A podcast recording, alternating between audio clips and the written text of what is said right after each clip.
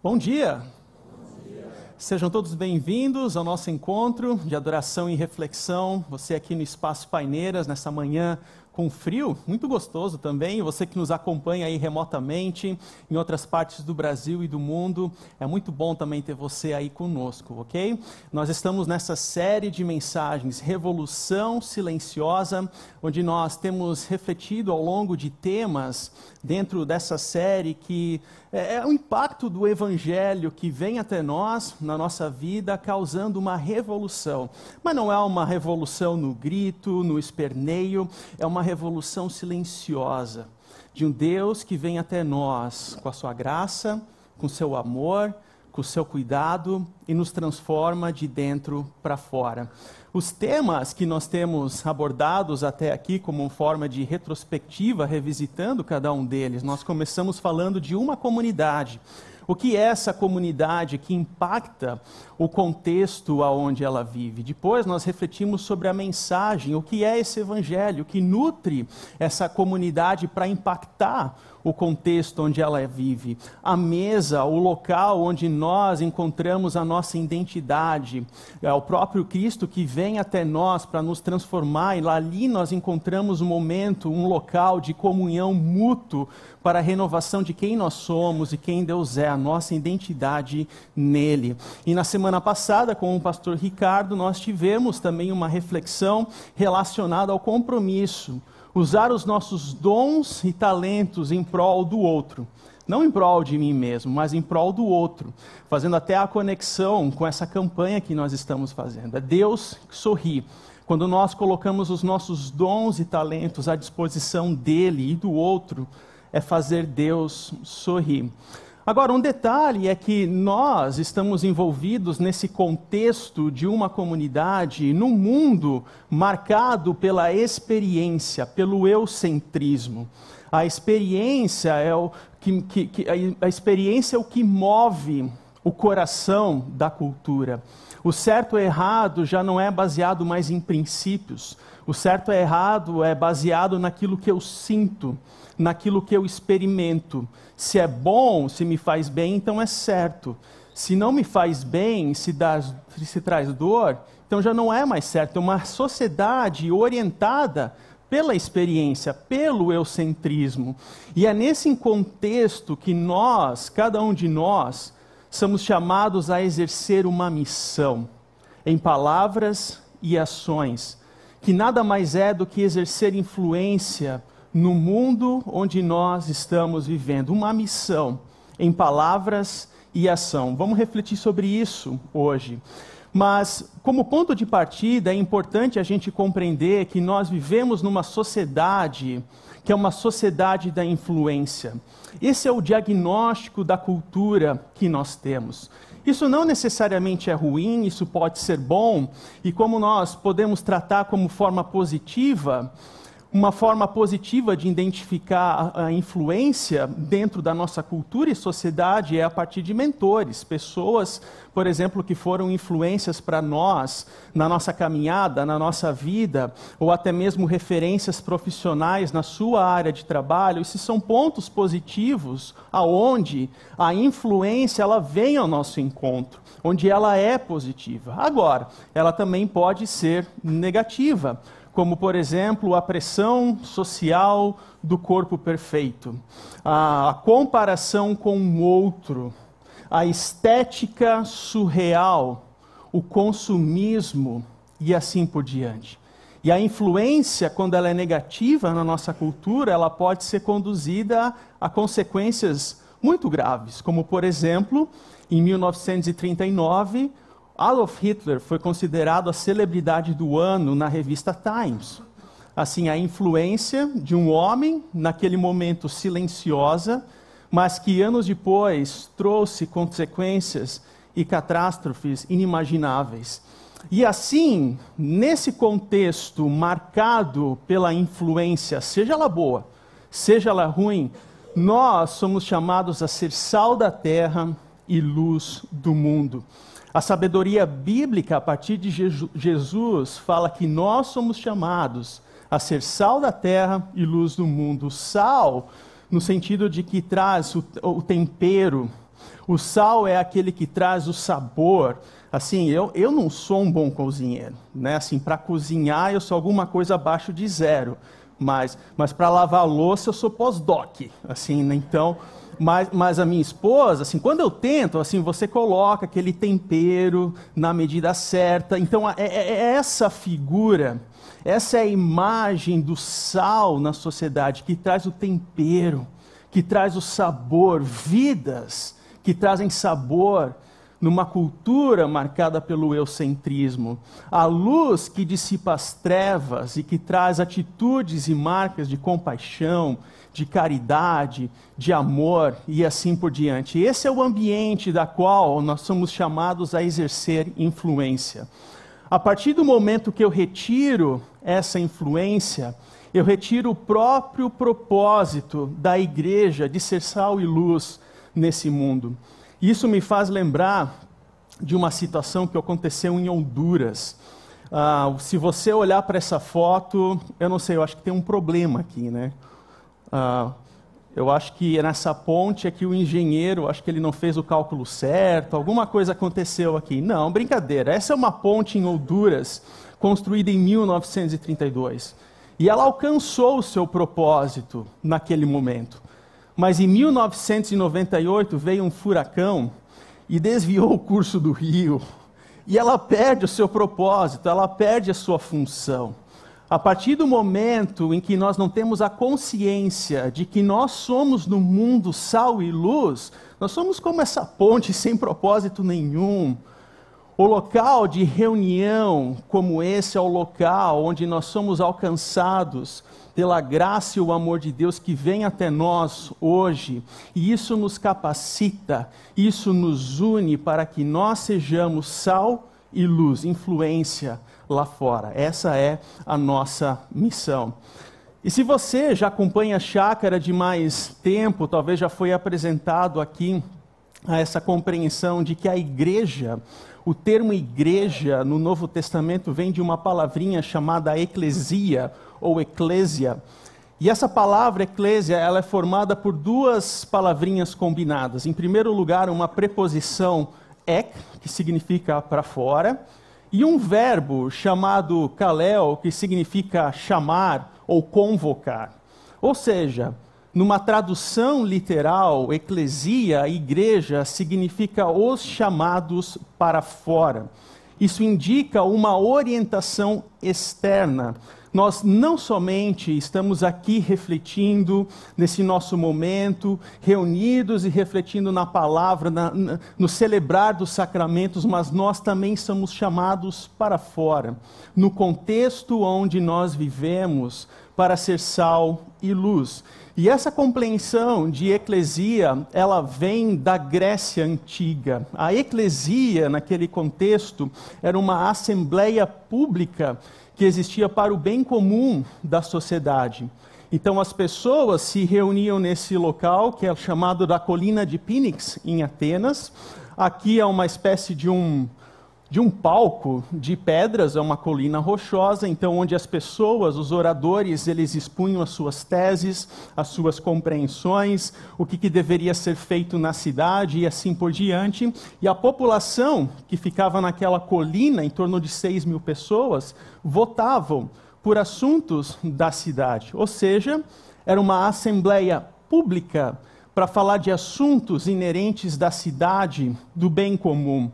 Então, assim, cada um vinha dessa região, da cidade, eles então tinham esse momento de reunião para discutir assuntos relacionados à educação, assuntos relacionados à economia, assuntos relacionados ao bem-estar, assuntos relacionados às leis e assim por diante. E após essa reunião, após essa assembleia, cada um deles voltavam para o seu local, para polis, que é a cidade. Cada um voltava para suas casas com as pautas tomadas, com as decisões tomadas, ciente do que, que eles deveriam fazer dentro do contexto de cada um. Esse é o pano de fundo de eclesia, da palavra igreja no Novo Testamento. Uma assembleia pública. Esse é o contexto. Talvez muitos digam, não, a igreja ela só pode falar do espiritual. Não. A igreja ela tem uma voz presente de ser sal e luz na sociedade aonde ela vive. A, a, compreensão bíblica teológica compreende o ser humano na sua integralidade, não apenas na sua alma. João 3,16, que é chamado pelos reformadores como resumo do Evangelho, diz que Deus amou ao mundo de tal maneira, é o cosmos, o mundo, não apenas a alma do indivíduo, mas o mundo como todo. O mundo como todo é o local, é o espaço, é o palco da ação de Deus na história, utilizando eu e você como canal dessa bênção, canal de, de, de graça, canal de amor do próprio Deus na história. E assim isso nos ensina muito sobre a compreensão que se tinha a sua igreja logo no começo, quando nós temos os escritos do Novo Testamento. Há um ritmo da vida missional, há um ritmo da vida em missão, onde nós nos reunimos nessa assembleia pública nós nos reunimos nessa reunião pública, ao redor da palavra, na celebração dos sacramentos, e assim nós somos nutridos por essa graça, por esse amor. Nós viemos até aqui, mas isso não é o fim, nós retornamos, nós somos enviados para o local onde nós estamos, para assim colocar em prática aquilo que é princípio e valor da vontade de Deus. Aqui na chácara, nós temos como compreensão que todas as séries de mensagens, elas têm como ponto de partida as perguntas e questionamentos existentes na nossa cultura. Não é que eu acordo um dia de manhã e penso, ah, nós vamos fazer uma série sobre isso. Aí o pastor Ricardo fala, não, amanhã nós vamos fazer uma série sobre aquilo. Não. Quais são as perguntas? Quais são os questionamentos que as pessoas realizam lá fora? E como nós podemos trazer a sabedoria bíblica para dentro dessas respostas? Eu conversei com um líder de uma organização chamada Christian Vision, e eles atuam com através da evangelização pelas redes sociais, pelas tecnologias.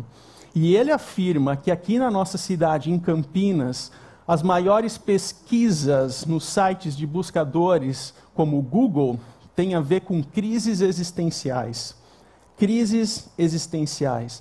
Não é sobre empregabilidade, apesar de ser importante, não é sobre ecologia, apesar de ser importante, não, crises existenciais. Pessoas que estão procurando a sua identidade, pessoas que estão buscando respostas para suas dores. E essas perguntas, esses questionamentos, elas transparecem dentro das mensagens aqui como forma para que a gente possa voltar para essa cidade voltar para essa polis, para ser sal e luz aonde nós estamos, ou seja, influenciar vidas. E com isso, é bom também ter em mente um ponto muito interessante, que essa Assembleia Pública de Atenas, que era uma espécie do nascedouro da democracia como nós conhecemos hoje, ela tinha um arauto que era alguém que presidia aquela, aquela assembleia, que convocava, que chamava a todos e assim enviava todos pra, de volta para sua cidade. E quando nós olhamos para Colossenses, Paulo diz que esse arauto é o próprio Jesus. Quando ele diz que ele, Jesus, é a cabeça do corpo, que é a igreja, que é a eclesia. Ele, Jesus, é quem nos chama. Nós não estamos aqui reunidos em nosso nome. Nós não estamos aqui reunidos para saber se o sol lá fora está bonito ou se vai chover. Nós estamos aqui reunidos porque Ele nos chama.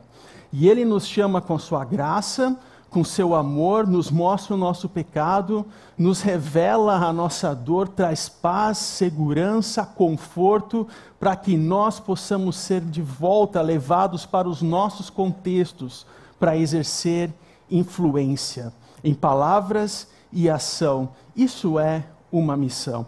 Agora, quando nós olhamos especificamente para o contexto do livro de Colossenses, é interessante, a gente pode aqui interpretar que Paulo ele tem dois objetivos aqui em mente, muito interessante.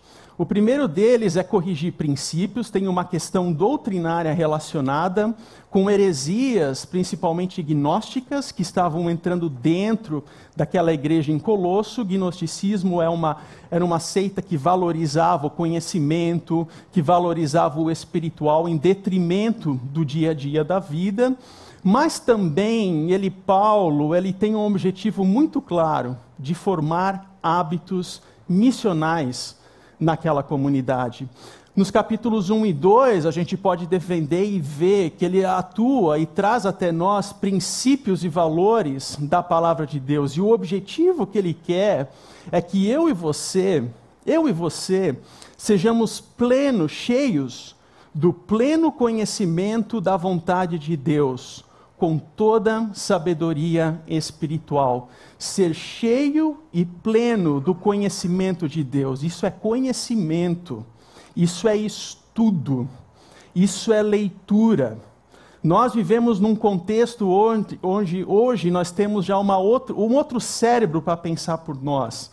ChatGPT, Google. Ah, ah, nós não estamos mais exercitando o conhecimento e esse é o convite que nós temos que o ponto de partida da influência, o ponto de partida dessa revolução silenciosa em palavras e ação, o ponto de partida dessa missão em amor, ela começa com o conhecimento correto, com o alinhamento correto daquilo que eu e você cremos. É o pleno conhecimento com toda a sabedoria, Sofia, sabedoria da vontade de Deus, entender o que Deus quer para a minha vida, entender qual é o propósito que Ele tem e assim buscar o conhecimento que provém dele, mas não para por aí. Nos capítulos 3 e 4, nós percebemos que Paulo levanta hábitos e atitudes para formar uma igreja, hoje eu e você, para que nós também tenhamos, tenhamos hábitos missionais. E o verso que exemplifica tudo isso é quando no capítulo 4 e 6 ele diz para que sejam sábios no procedimento para com os de fora. Sábios no procedimento, no agir, no viver, no falar para com os de fora. Pessoas que não estão abraçadas a essa fé, pessoas que não conhecem dessa fé e que precisam ser alcançadas. No meu viver, no meu dia a dia, no meu espaço de trabalho, no meu condomínio, na minha vizinhança, como é que eu sou conhecido? Eu sou conhecido como alguém que tem um falar doce, eu sou conhecido como alguém que tem um, uma, um, um temperamento sábio. Como que eu sou conhecido? A observação que Paulo traz até nós é que a gente seja sábio no procedimento para com os de fora. E assim ele traz um princípio e um hábito que nós vamos explorar no dia de hoje, começando com um princípio, a presença fiel. É interessante que logo no primeiro capítulo ah, do livro de Colossenses, Paulo apresenta uma espécie de um hino, de um poema longo a respeito de Jesus, onde que eu vou traçar somente uns pontos de forma resumida para entender o que, que ele quer compreender ou trazer a respeito do princípio da presença fiel. O princípio da presença fiel. Lá diz que ele, Jesus, é o cabeça do corpo, a igreja, como nós lemos, pois nele foram criadas todas as coisas nos céus e na terra. Uma posição de destaque na criação de Deus. Todas as coisas foram criadas por Ele e para Ele. Ele é a fonte e o alvo das nossas vidas, da missão. Ele é antes de todas as coisas e nele tudo subsiste. Jesus é o nosso sustento. É Ele quem traz sustento para as nossas vidas. E por meio dele reconciliar-se consigo todas as coisas. É Ele quem traz ordem num mundo caótico. E isso tudo acontece porque Ele estabeleceu a paz pelo seu sangue derramado na cruz. Derramado na cruz. Agora é interessante perceber nesse texto a forma como a expressão todas as coisas ela é repetida, todas as coisas nos céus, Todas as coisas foram criadas por Ele. Todas as coisas, Ele é antes de todas as coisas. Ele reconciliou consigo todas as coisas, porque isso indica a autoridade de Jesus sobre toda a criação a autoridade de Jesus sobre tudo o que temos e somos. A autoridade de Jesus não apenas na nossa vida, mas de trazer paz no mundo caótico. A autoridade de Jesus de trazer vitórias, de trazer alegria no mundo marcado pela dor. A autoridade de Jesus de trazer novidade de vida no mundo marcado pelas influências negativas. E assim, eu e você, no contexto onde nós vivemos, nós somos chamados a exercer essa presença fiel.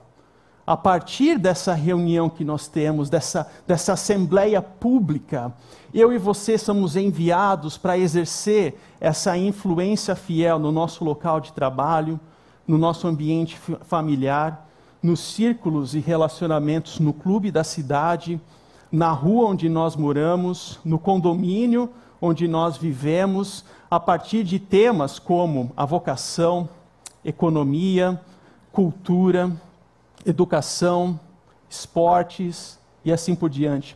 É interessante que eu conversava com um, um colega e ele, ele é apaixonado por esportes. Ok, mas ele tem problemas com a competitividade. Assim, porque ele é um cara competitivo, isso é bom, é legal no esporte. Mas existe um momento em que isso passa para ira. Existe um momento onde isso extrapola e você passa a olhar para o outro como inimigo e não como um adversário e um parceiro de profissão. E nesse sentido, nós temos uma vocação, nós temos um olhar, uma influência, ser sal em luz em cada uma dessas áreas da sociedade, assim como todas elas, como tantas outras.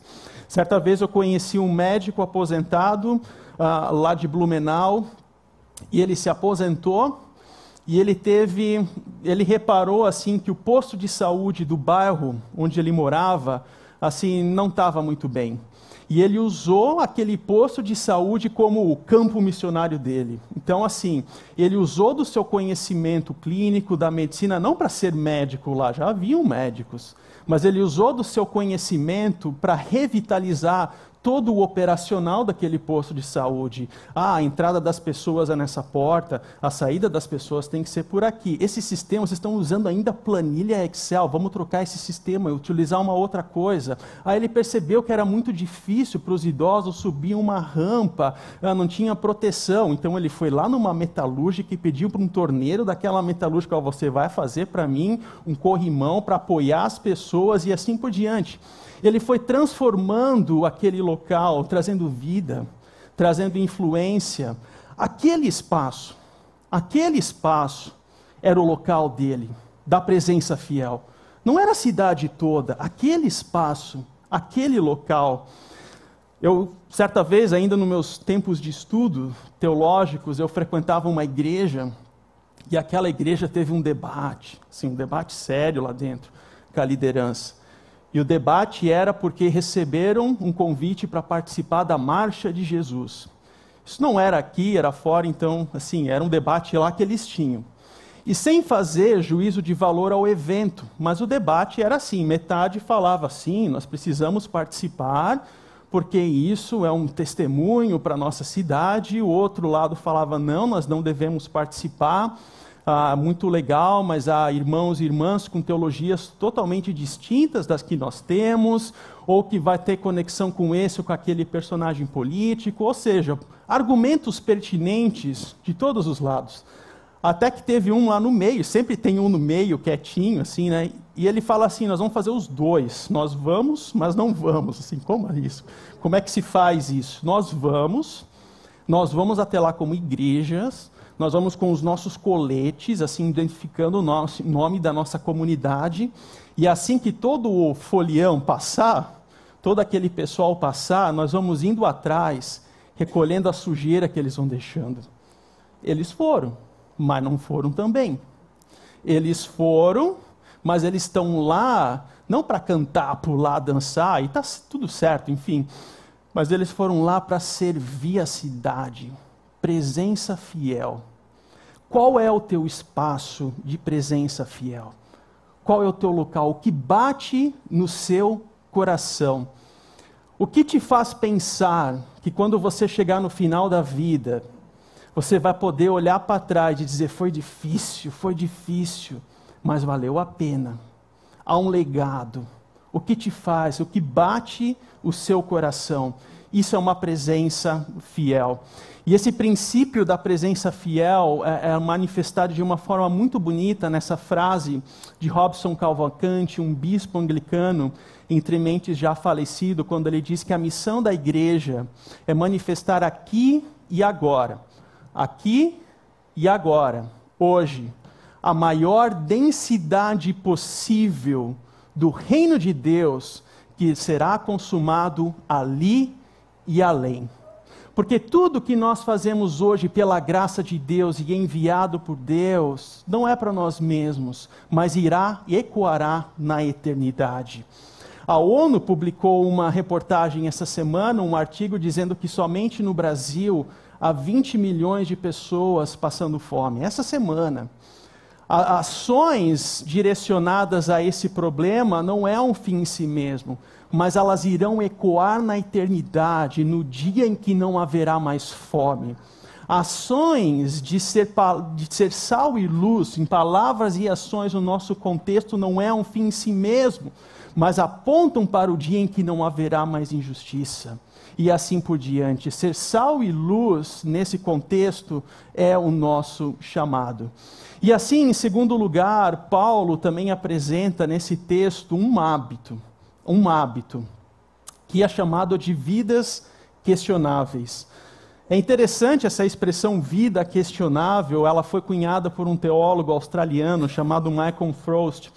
E ele diz que, bem, quando se fala que alguém tem uma vida questionável, é um pouco dúbio, né? Porque parece que você está duvidando do caráter da pessoa, quando na verdade é justamente o contrário. É uma vida que evoca perguntas. É uma vida que, com que faz com que as pessoas olhem para você e questionem o que há diferente em você. Vidas questionáveis. Olha o que Paulo diz. Dediquem-se à oração. Estejam alerta e sejam agradecidos. Orem para que eu possa manifestá-lo abertamente, como me cumpre fazê-lo. E um detalhe: Paulo está preso quando ele escreve isso. Sejam sábios no procedimento para com os de fora.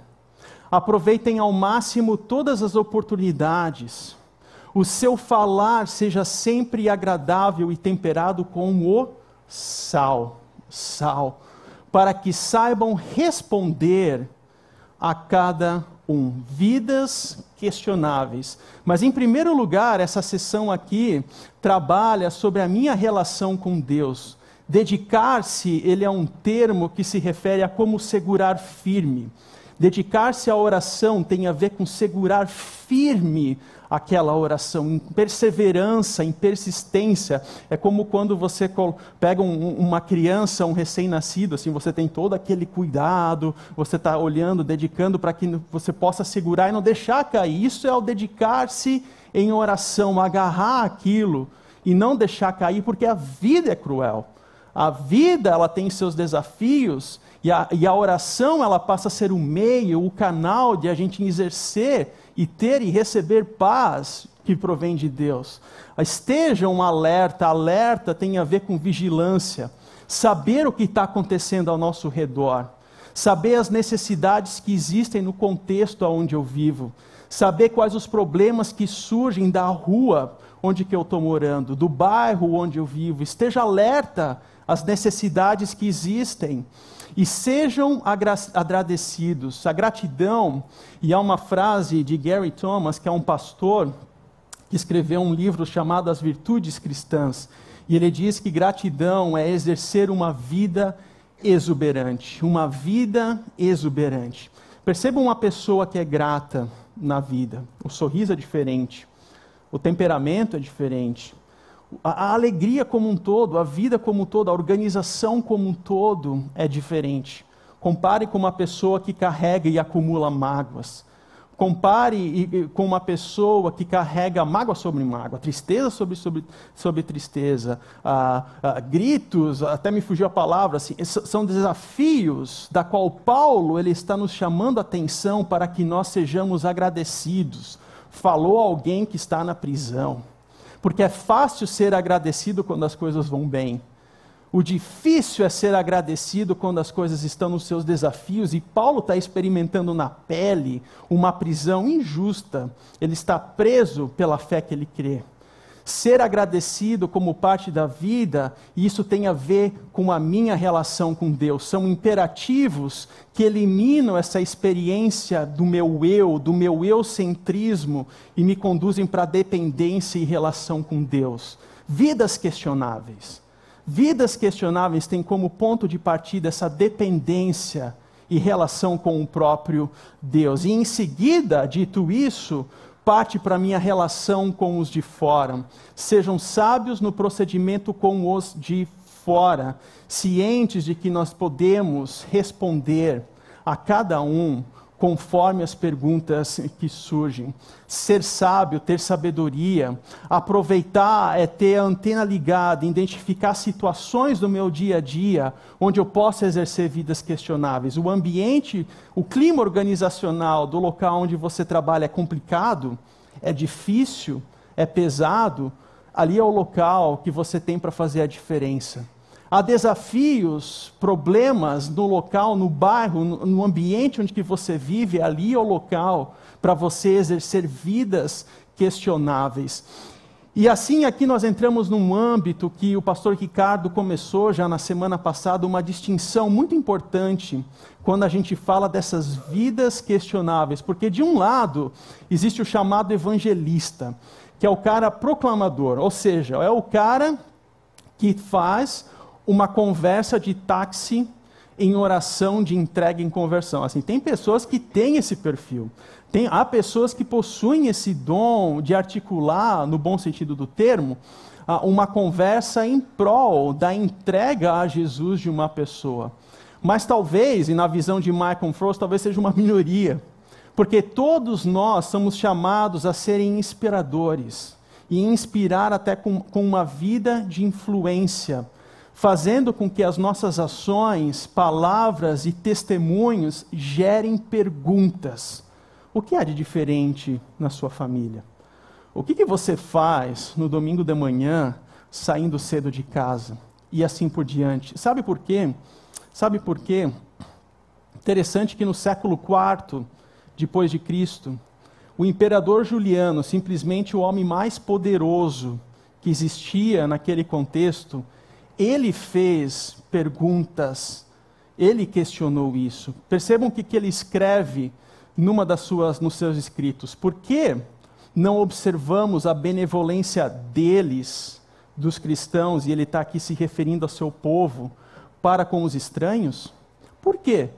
Será que esses cristãos eles não têm alguma coisa diferente na forma como eles lidam com aqueles que eles não conhecem? No local onde eles, não, onde eles vivem? Por que, que a gente não observa e aprende com ele essa benevolência, esse amor dos cristãos para com estranhos, suas vidas que mais contribuíram para aumentar o ateísmo? E aqui ele está se referindo à fé cristã, porque os cristãos não acreditavam nos, nos, nos deuses romanos vidas questionáveis, em palavras e em ações, fez com que a própria fé cristã crescesse dentro daquele sistema opressor do Império Romano. E ele continua: os ímpios galileus, se referindo aos cristãos, sustentam não apenas os seus próprios pobres, mas também os nossos.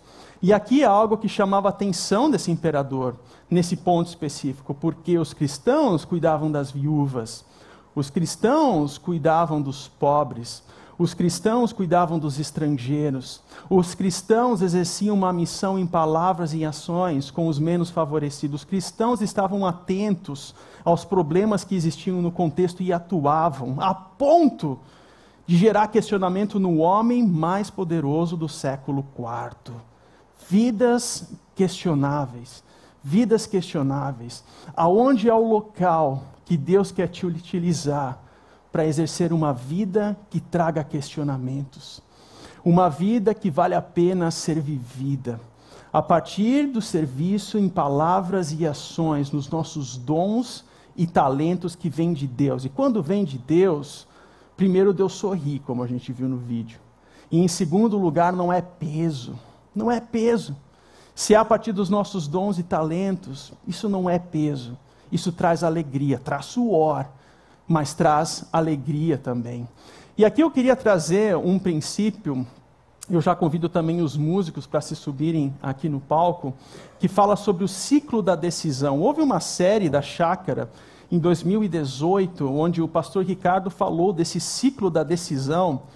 Isso me veio à mente essa semana e eu achei interessante abordar a partir dos hábitos e construção de uma vida missional. Em primeiro lugar, o ciclo da decisão é um ciclo que começa com a decisão em si, sair da zona de conforto. Eu e você somos convidados a sair da zona de conforto e decidir estrategicamente por aquilo que nós queremos fazer. Pelo local onde nós somos chamados a exercer influência pelo local onde Deus nos chamou para ser sal e luz. Decidir, não por pena, mas decidir estrategicamente como fruto de reflexão e voz de Deus. Decidir estrategicamente. O segundo aspecto tem a ver com a transição, ajustes que precisam ser feitos. Existem decisões que nós realizamos que elas irão impactar na rotina, nos hábitos da nossa vida, mas elas são necessárias. Talvez você nem mude a sua rotina, mas é ajustes naquilo que você existe em prol do outro. Em prol do outro. A decisão de ser sal e luz, uma presença fiel no seu contexto, isso tem a ver com uma mudança e reconstrução de hábitos. Não para mim, mas para Deus e para o outro. A terceira parte desse quebra-cabeça tem a ver com a acomodação. É natural que em determinado momento ah, nós estamos, da, dessa decisão tomada, nós entramos num, numa espécie de zona de conforto. E essa é uma fase de adaptação. E assim, nós temos um perigo, que é a perda da paixão. É a perda da paixão. Esse é um problema que eu via já desde o seminário, quando pastores eles já perderam a paixão pelo ministério eles estavam pela profissão. Isso pode acontecer quando nós olhamos para o outro e, ao invés de ser sal e luz, influência para ele, para ela, para o contexto, nós fazemos no modo operacional, perdemos a paixão. E quando isso acontece, e quando isso acontece, há uma outra fase que é desestabilização. Parece que Deus chacoalha as estruturas para que a gente reconheça de que aquilo que nós estamos fazendo não é para nós mesmos. E isso gera crise, e isso gera também uma tensão. Isso faz parte da vida. Você, é muito improvável que, como o próprio Ricardo falou na semana passada, um anjo apareça dentro do seu quarto para dizer faça isso ou faça aquilo. É natural que nós tomamos decisões até o ponto de identificar de fato qual que é o meu local na história. Qual que é o meu local da presença fiel onde eu posso também levantar hábitos, quais são os projetos que eu posso abraçar? Quais são os meus dons que contribuem para o contexto, para que eu seja influência ali? E dentro dessa reflexão, dentro dessas crises e tensões, é natural que exista também a reavaliação. Mas a reavaliação não é o fim do ciclo, é a decisão para uma nova rodada e assim por diante. Porque eu e você, nós somos chamados para exercermos o nosso dom, os nossos talentos, não para nós mesmos, mas para o outro. E há uma frase bem interessante do Tolkien. O Tolkien, ele foi o criador do Senhor dos Anéis, aqui para deixar o Hugo bem feliz que ele gosta do Senhor dos Anéis, né? O Tolkien ele escreveu O Senhor dos Anéis e há uma frase atribuída a ele que diz: pouco a pouco nós vamos longe. Pouco a pouco nós vamos longe.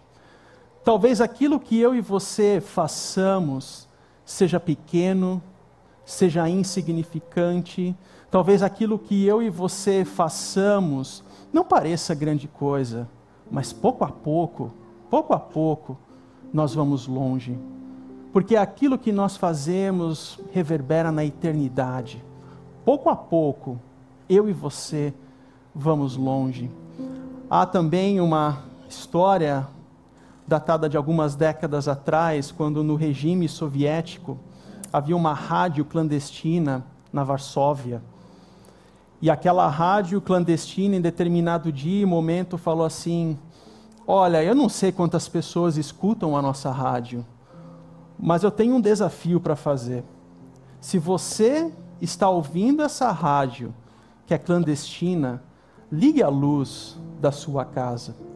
E de repente, uma a uma, luzes foram acesas ao redor da cidade. E quando se menos esperou, aquela cidade estava toda iluminada. Luzes, luzes. No meio dessa escuridão, uma missão: gerar influência em palavras e ações. Pouco a pouco, pouco a pouco, nós vamos longe. Porque Deus tem um propósito para mim e para você. Deus tem um caminho para mim e para você. E nesse sentido, que bate no seu coração. Não saia daqui sem essa oração de compreender o que bate no meu coração, o que me faz pulsar, qual é o local, a área, o momento em que eu possa servir e ser influência lá fora, não para mim mesmo, mas porque eu sirvo uma missão maior do próprio Deus que entrou na história, se fez carne, habitou entre nós e utiliza eu e você homens e mulheres falhos, pecadores, para a honra e glória dele. É interessante que eu estava revisitando um dos filmes do C.S. Lewis, agora para deixar o pastor Ricardo Augusto feliz, né? As Crônicas de Nárnia. E não é interessante que na história, a história, as crianças, elas representam eu e você. Eu e você. E o autor, o C.S. Lewis, utiliza crianças como canal da vinda do reino de Aslan. Não é interessante? Que contraditório, crianças. Até uma cena da Lucy, né, toda bonitinha com uma espadinha na guerra, assim, né? É irônico. Mas Deus usa homens e mulheres como eu e você, fracos, frágeis, para trazer o reino de Deus na história e gerar influência gerar influência. O que pulsa em seu coração. O que pulsa em seu coração. Pratique a presença fiel aonde você está. Aonde? Ali é o teu campo missionário. Ali no seu local. Ali é o ambiente para você ter essa presença fiel, porque Deus em Cristo é Senhor de todas as coisas. Cultive uma espiritualidade saudável. Esse é o ponto de partida é a minha relação, é a tua relação com Deus. E a partir disso, isso não fica por aí. Isso traz e nos convida a uma ação de viver uma vida questionável na minha relação com o outro, na tua relação com o outro. Que seja assim entre nós e que Deus nos abençoe.